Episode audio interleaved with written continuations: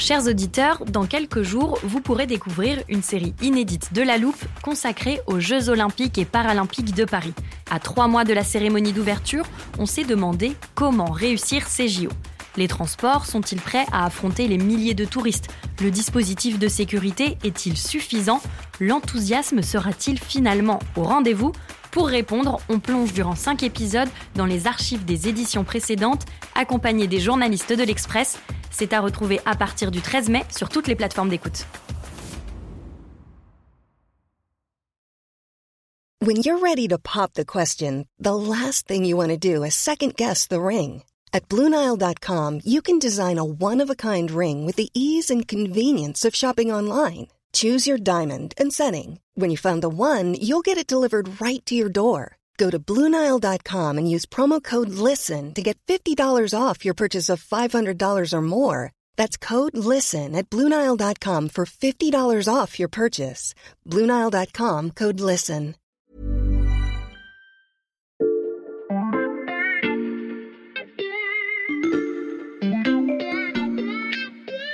Salut, c'est Xavier Yvon. Nous sommes le lundi 24 avril 2023. Bienvenue dans La Loupe, le podcast quotidien de l'Express.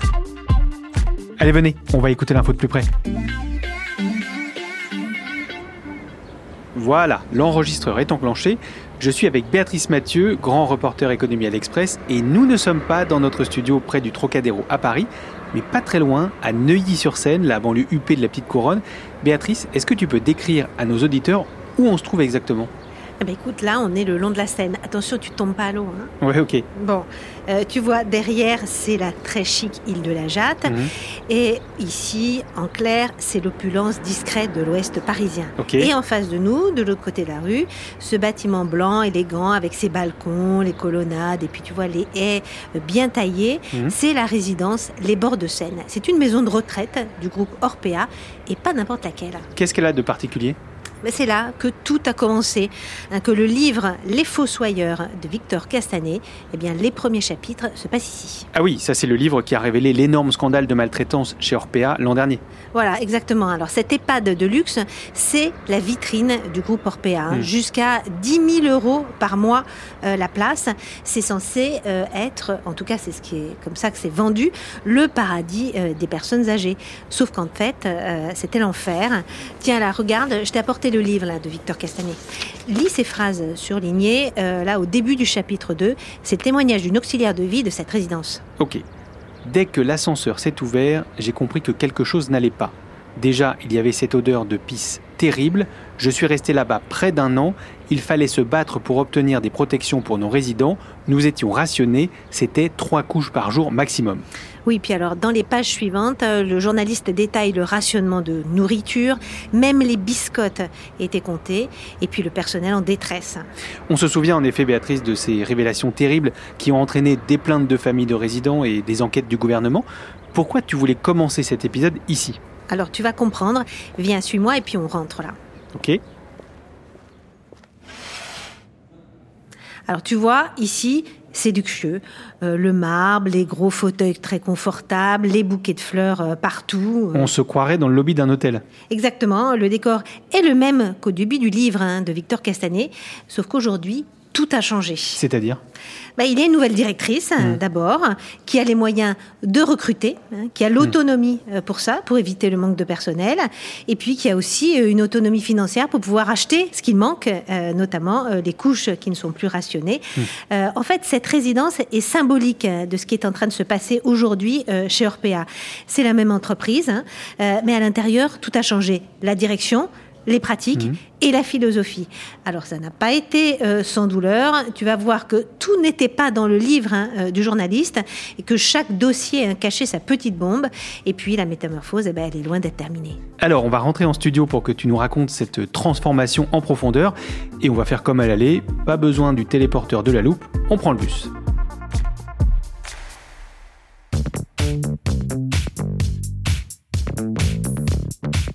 Bon, c'était assez rapide ce trajet retour. Euh, Béatrice, pour commencer, tu peux nous rappeler rapidement l'importance du groupe Orpea dans le secteur des maisons de retraite?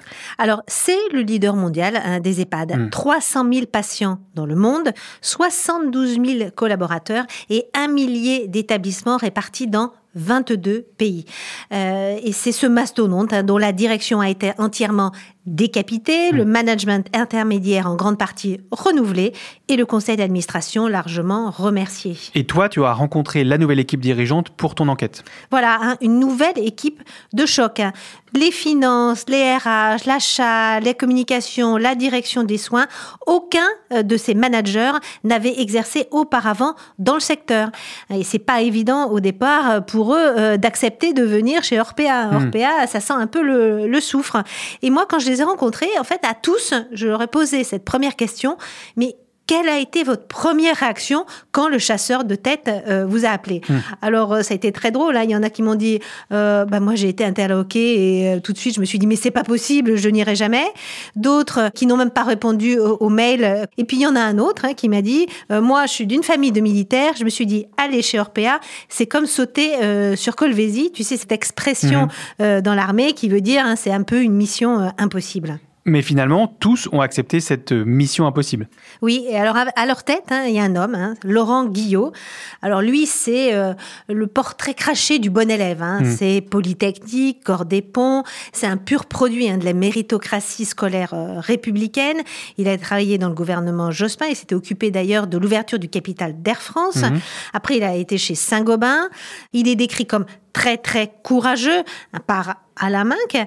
C'est lui d'ailleurs le seul hein, quand euh, il interroge autour de lui tous les autres patrons pour dire mais qu'est-ce que vous pensez et est-ce que j'accepte d'aller chez Orpea? Ben, Un seul lui a dit euh, tu ne peux pas refuser euh, ce poste et ça c'était Minck. Hmm. Alors moi j'ai rencontré longtemps et longuement Laurent Guillot et il m'a raconté en fait à quel point il a été choqué Mhm. quand il est arrivé par le décalage entre le train de vie de certains étages du siège et la rigueur imposée aux établissements euh, en bas. Il m'a dit, j'avais lu effectivement le livre de Castanet, mhm. j'avais lu les rapports qui avaient été diligentés par l'État, mais concernant les dysfonctionnements et les malversations qu'ils ont découverts, en fait, tout était vrai, mais en pire. Tout était vrai, mais en pire.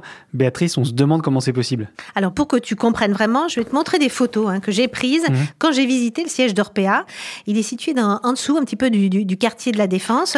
Euh, tiens, regarde celle-là.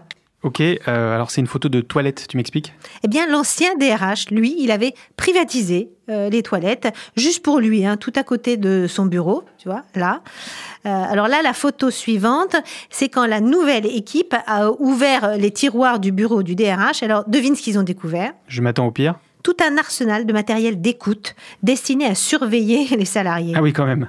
Oui, alors là, tu vois, là, c'est la porte de l'ex-patron, hein, Yves mmh. Leman. Alors, il n'y avait pas de poignée. Hein. Euh, pour entrer, il y avait un code connu seulement de quelques initiés. Mmh. Alors maintenant, c'est une salle de réunion et le nouveau patron, Laurent Guillot, s'est installé juste en face, euh, dans l'ancien local à photocopie. Euh, attends, je te retrouve la photo. Mmh. Alors, tu vois, là, c'est entièrement vitré avec la porte ouverte en permanence pas vraiment la même ambiance de travail donc. Non, allez, une dernière. Là, je vois une voiture dans un parking, Béatrice. Alors là, c'est la Zoé électrique du nouveau patron. Mhm. Mais sous l'ancienne direction, euh, la photo aurait été bien différente parce que le premier jour hein, que euh, l'assistante de Laure Guillot l'a amené, euh, l'a accompagné au sous-sol, bah, il a découvert un parking hein, à voiture digne d'un émir du Golfe avec des Mercedes noires rutilantes, des 4x4 gros comme des camions. En fait, et bon, il a tout liquidé, il a gardé une Zoé électrique. Quand on pense aux couches rationnées, je comprends pourquoi le nouveau patron a été choqué en arrivant.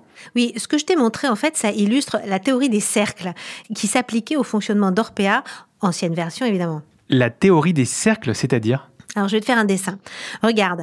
Là, c'est le premier cercle, hein, mmh. avec les 4-5 euh, euh, hauts dirigeants qui, eux, étaient tous on peut le dire, hein, des vrais voyous qui ont tout manigancé, tout organisé et détourné l'argent. Hmm. Alors autour, tu as le deuxième cercle. Hein. ça, c'est une trentaine de personnes qui, voyant que le premier cercle faisait n'importe quoi, bah, eux, ils se sont dit, bah, moi, je vais refaire faire ma piscine euh, au frais d'Orpea ou euh, je vais repeindre toute ma maison ou refaire ma toiture. En clair, de l'abus de biens social.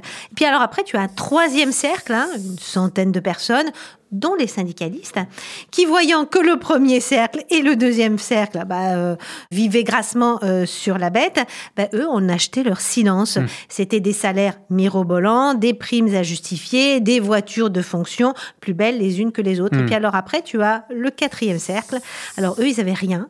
Et c'était un décalage considérable entre le faste du siège, hein, euh, et puis euh, eux, à la base, dans les établissements, dans les EHPAD et les cliniques, où il fallait quémander du matériel. Et que reste-t-il de cette culture d'entreprise en cercle? Alors, euh, le premier et le deuxième cercle, tout le monde est parti. Hmm. Le troisième cercle, le ménage aussi euh, a été fait.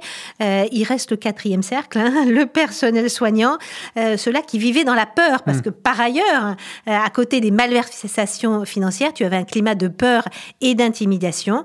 Et c'est dans ce champ de ruines, en fait, qu'est débarquée ben, la nouvelle DRH, Fanny Barbier. Et pour elle, il a fallu tout reconstruire Et cette nouvelle DRH, elle commence par quoi? Va pas chercher euh, des gens à qui parler des Mhm. interlocuteurs. Parce que trois jours après son arrivée en septembre dernier au siège, bah, le tribunal de Nanterre a annulé les élections syndicales chez Orpea. Mhm. Pourquoi? Bah, Parce que le syndicat maison, qu'ils appelaient Arc-en-Ciel, faisait partie du système corrompu eux aussi, les élections étaient truquées et en fait elle sait plus avec qui négocier. Et comment fait-elle alors? Bah, elle appelle directement les centrales syndicales, Mhm. Euh, la CGT, la CFDT, l'UNSA, et elle a dit bah, bon, moi je veux organiser des vraies élections professionnelles dans le groupe. Venez vous implanter dans l'entreprise. Mhm. Tous sont venus. Les élections ont eu lieu en mars et elles ont été remportées haut la main par la CGT. Alors Fanny Barbier, elle n'a pas fait que ça. Elle a réécrit en trois mois tout le dialogue social de l'entreprise. Elle a signé le premier accord d'augmentation générale de salaire en 15 ans. Mmh. Elle a créé un 13e mois, elle a instauré des tickets restaurants, elle a renégocié la mutuelle. Je vais te raconter une histoire incroyable, c'est-à-dire que elle s'est aperçue en fait que les médecins et les cadres avaient une mutuelle différente des autres. Hmm. Eux étaient hyper bien protégés, sauf que le personnel soignant, eux, ils avaient une protection au minimum. Donc toujours le fameux fonctionnement en cercle. Oui, par exemple, pour illustrer encore ces écarts de traitement, les médecins, eux, pouvaient manger gratuitement dans les EHPAD, mais pas le personnel soignant. Ah oui. Et puis alors, tout en s'attaquant à ces inégalités, bah, il a fallu relancer massivement les embauches. Elle fait en moyenne 800 recrutements par mois et elle a aussi organisé le départ des managers qui avaient trempé d'un peu trop près dans les magouilles des anciens dirigeants. En effet, la nouvelle DRH n'a pas chômé. Oui, alors c'est pas tout. Ah bon Euh, en début d'année, euh, le système informatique qui gère la paye est parti totalement en sucette. Alors Mhm. Fanny Barbier nous a expliqué que tout était très vieux hein, chez Orpea, il n'y avait pas d'investissement, etc. Et tout ce qui était informatique datait euh, de Mathusalem, Mhm. et notamment le système de paye. Or, faut voir que chaque mois, tu as 60 000 bulletins euh, de paye qui sont édités. Sauf que les listes étaient pas vraiment à jour. Il y avait certains collaborateurs qui recevaient de simples chèques euh, donnés à la main, de, de la main à la main Mhm. dans des enveloppes. Alors, quand ils ont changé le système de paye, les bugs se sont multipliés. Des dizaines d'intérimaires n'ont pas été payés. Et la rumeur a de nouveau enflé en disant, bah, Orpea ne paie plus euh, ses salariés. Ça te montre à quel point les nouveaux dirigeants n'ont pas fini d'éteindre des incendies tous les jours. Tout était vrai en pire. Après ton récit, la phrase du nouveau patron d'Orpea prend tout son sens, Béatrice. Oui, il nous a dit euh, ce que j'ai fait, c'est nettoyer euh, les écuries d'Ogias. Mais nettoyer la maison, ça ne sert à rien si les fondations s'effondrent. C'est ce qui a failli arriver à Orpea.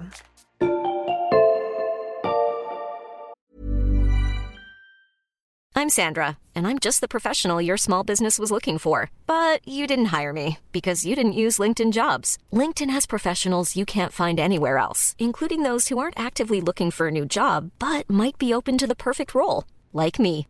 In a given month, over 70% of LinkedIn users don't visit other leading job sites. So if you're not looking on LinkedIn, you'll miss out on great candidates like Sandra. Start hiring professionals like a professional. Post your free job on linkedin.com/people today.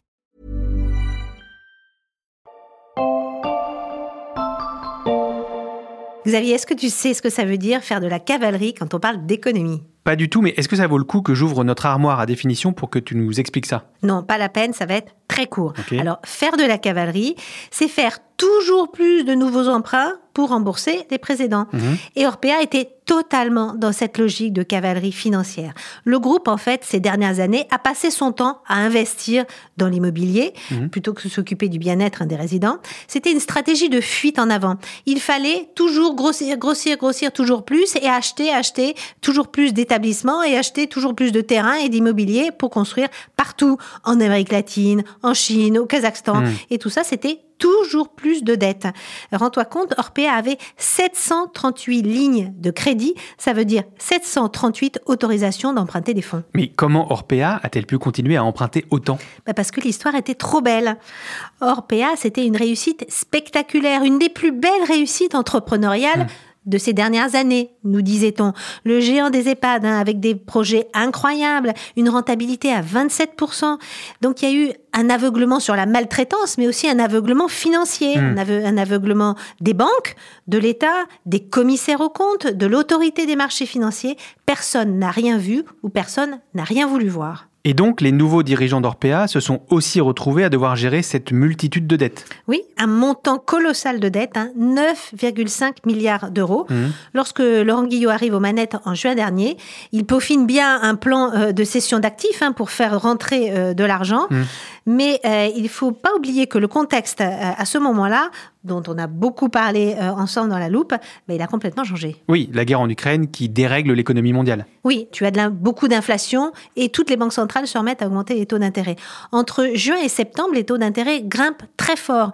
L'immobilier se retourne, le choc énergétique laisse des traces. Et puis le taux d'occupation hein, des EHPAD d'Orpea chute assez sévèrement à cause du scandale. Hmm. Le résultat, c'est qu'à l'automne, bah, le nouveau patron se rend compte que la boîte ne pourra jamais rembourser la dette qu'il doit. Que fait-il alors? Bah, alors, pour éviter la, faillite, il faut renégocier, hein, renégocier avec les banques, avec les créanciers, avec les actionnaires. Et c'est des semaines et même des mois de tractation, ça se passe même très très mal. Hein.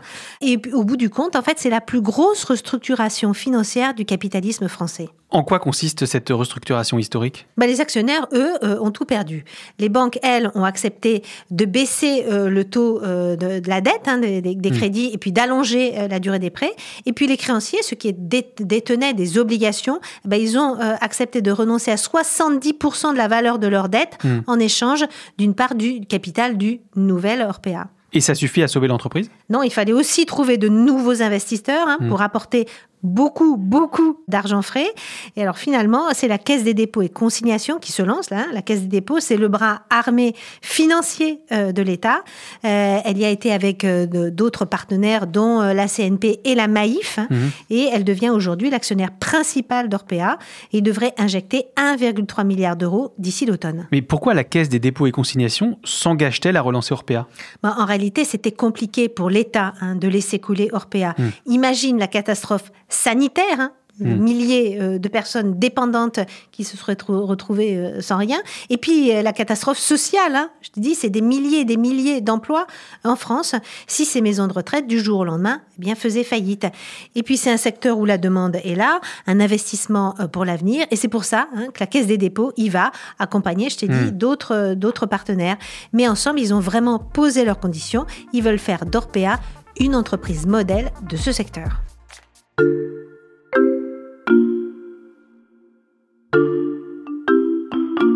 Depuis le début de cet épisode, Béatrice, on a beaucoup parlé du management, de la culture d'entreprise, de la gestion financière, des dettes, des malversations, mais pas encore vraiment du cœur du métier d'Orpea, les maisons de retraite. Est-ce que dans ces établissements, la situation, là aussi, a été reprise en main par les nouveaux dirigeants? Oui, alors la priorité, ben, c'est, euh, comme on dit en rugby, hein, remettre l'église au milieu de la place du village. Hmm. Là, c'était remettre le soin au cœur de tout. Alors celui qui en a la charge, hein, c'est le professeur de médecine Pierre Crolac-Salmon. Lui aussi hein, fait partie de la hmm. nouvelle équipe. Alors lui, c'est une sommité des questions de gériatrie. Il a passé toute sa vie à l'hôpital public, euh, hmm. notamment à Lyon. Et alors quand il est arrivé, il a découvert une entreprise où la très très grande majorité des soignants sont totalement dévoué, hmm. mais où il y avait une absence totale de structuration du projet médical. Et qu'est-ce qu'il met en place concrètement pour que le soin aux personnes âgées redevienne la priorité? Bah, Il faut déjà augmenter hein, le taux d'encadrement euh, des résidents, c'est-à-dire plus de soignants en face des hmm. résidents. Donc ça, euh, c'est euh, les recrutements dont, je t'ai parlé. Donc le taux d'encadrement a augmenté de 10%. Le budget repas a été aussi augmenté de 35%. Hmm. Et puis il y a la formation. C'est essentiel. Hein. ils vont former tous les personnels soignants aussi pour euh, les garder euh, dans l'établissement pour euh, éviter une fuite et éviter ce problème de pénurie. Et puis il y avait aussi redonner beaucoup d'autonomie aux directeurs d'établissement pour remplacer les salariés absents et acheter le matériel manquant. Parce qu'avant, ils avaient quelle marge de manœuvre les directeurs d'établissement? Bah, Aucune. En fait, ils n'osaient rien faire. Hmm. Ils étaient totalement infantilisés. Et donc moi j'ai une directrice par exemple qui m'a raconté que là, pour la première fois en fait, elle vient de pouvoir pouvoir acheter une machine à café pour créer un petit espace convivial euh, avec les familles. Et elle dit, avant ça, ça n'aurait pas été possible. Il aurait fallu que je demande au siège l'autorisation d'acheter la machine à café. Et on m'aurait dit non. Euh, et donc le, traumatisme, hein, il faut changer la culture euh, chez Orpea. C'est le job de la DRH. Et elle dit, euh, bon, ça, ça va prendre des années. Et même certains directeurs d'établissements n'ont pas encore vraiment pris conscience qu'ils pouvaient recruter. Et donc, ils demandent toujours l'autorisation à la direction centrale. En t'écoutant, Béatrice, il y a une question que je me pose et je pense que je suis pas le seul. La nouvelle direction et les nouveaux actionnaires veulent tout transformer chez Orpea, mais si le nom reste le même, ça n'aide pas à faire oublier le scandale. Pourquoi ne le change-t-il pas? Alors ça devrait arriver en hein, 2024 hmm. avec l'adoption du statut d'entreprise à mission, comme euh, l'a demandé la Caisse des dépôts. Qu'est-ce que ça change de devenir une entreprise à mission? Alors en gros, une entreprise à mission, elle n'a plus pour seul objectif de maximiser son profit. Hmm. Elle doit aussi agir pour faire évoluer la société et l'humanité. Donc elle se fixe des objectifs de rentabilité, certes, hmm. mais aussi des objectifs sociaux, environnementaux. Il y a aussi la mise en place d'un cadre de gouvernance spécifique avec un cadre de surveillance de ces objectifs. Hmm.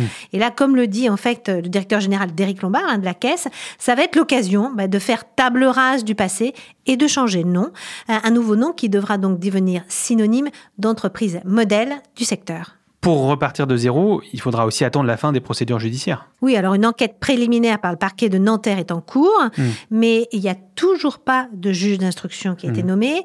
L'ancien directeur général d'Orpea n'a pas été mis en examen. Hmm. Puis il y a une cinquantaine de plaintes qui ont été déposées par des familles contre l'entreprise, qui s'est par ailleurs engagée à rembourser hein, les 56 millions euh, d'euros versés par l'État pour financer des postes qui n'ont jamais existé. Donc tout est loin d'être vraiment réglé. On touche à la fin de cet épisode, Béatrice, et au vu de tous les changements que tu nous as décrits, est-ce qu'il peut encore y avoir des risques de maltraitance ou de dysfonctionnement comme ceux dénoncés dans le livre de Victor Castanet? Alors c'est une question piège hein, qui a été posée au docteur Krolax-Salmon euh, par des journalistes de BFM et lui il a répondu très très sincèrement bah oui tout n'est pas réglé hmm. et il est possible qu'un jour un problème de maltraitance survienne, comme il est possible qu'un problème de maltraitance survienne chez des concurrents ou euh, dans des EHPAD publics. Le problème d'Orpea, c'est le problème aussi de tout le secteur, hein. c'est la pénurie de personnel. Et ce problème de pénurie de personnel bah, a été aggravé par les malversations financières. Et donc si demain on veut que les personnes âgées soient mieux traitées, eh ben, c'est ce problème structurel d'attractivité de ces métiers auquel il faut s'attaquer le problème structurel de la gestion du grand âge. Ça pourra faire l'objet d'un autre épisode de La Loupe. Merci Béatrice. À bientôt. Béatrice Mathieu, grand reporter économie à l'Express. Pour aller lire sa longue enquête sur Orpea, rendez-vous sur l'express.fr. Le premier mois d'abonnement numérique est à 1 euro en ce moment.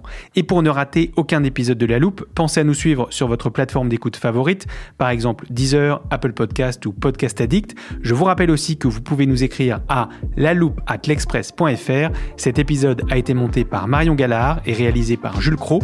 Retrouvez-nous demain pour passer un nouveau sujet à la loupe.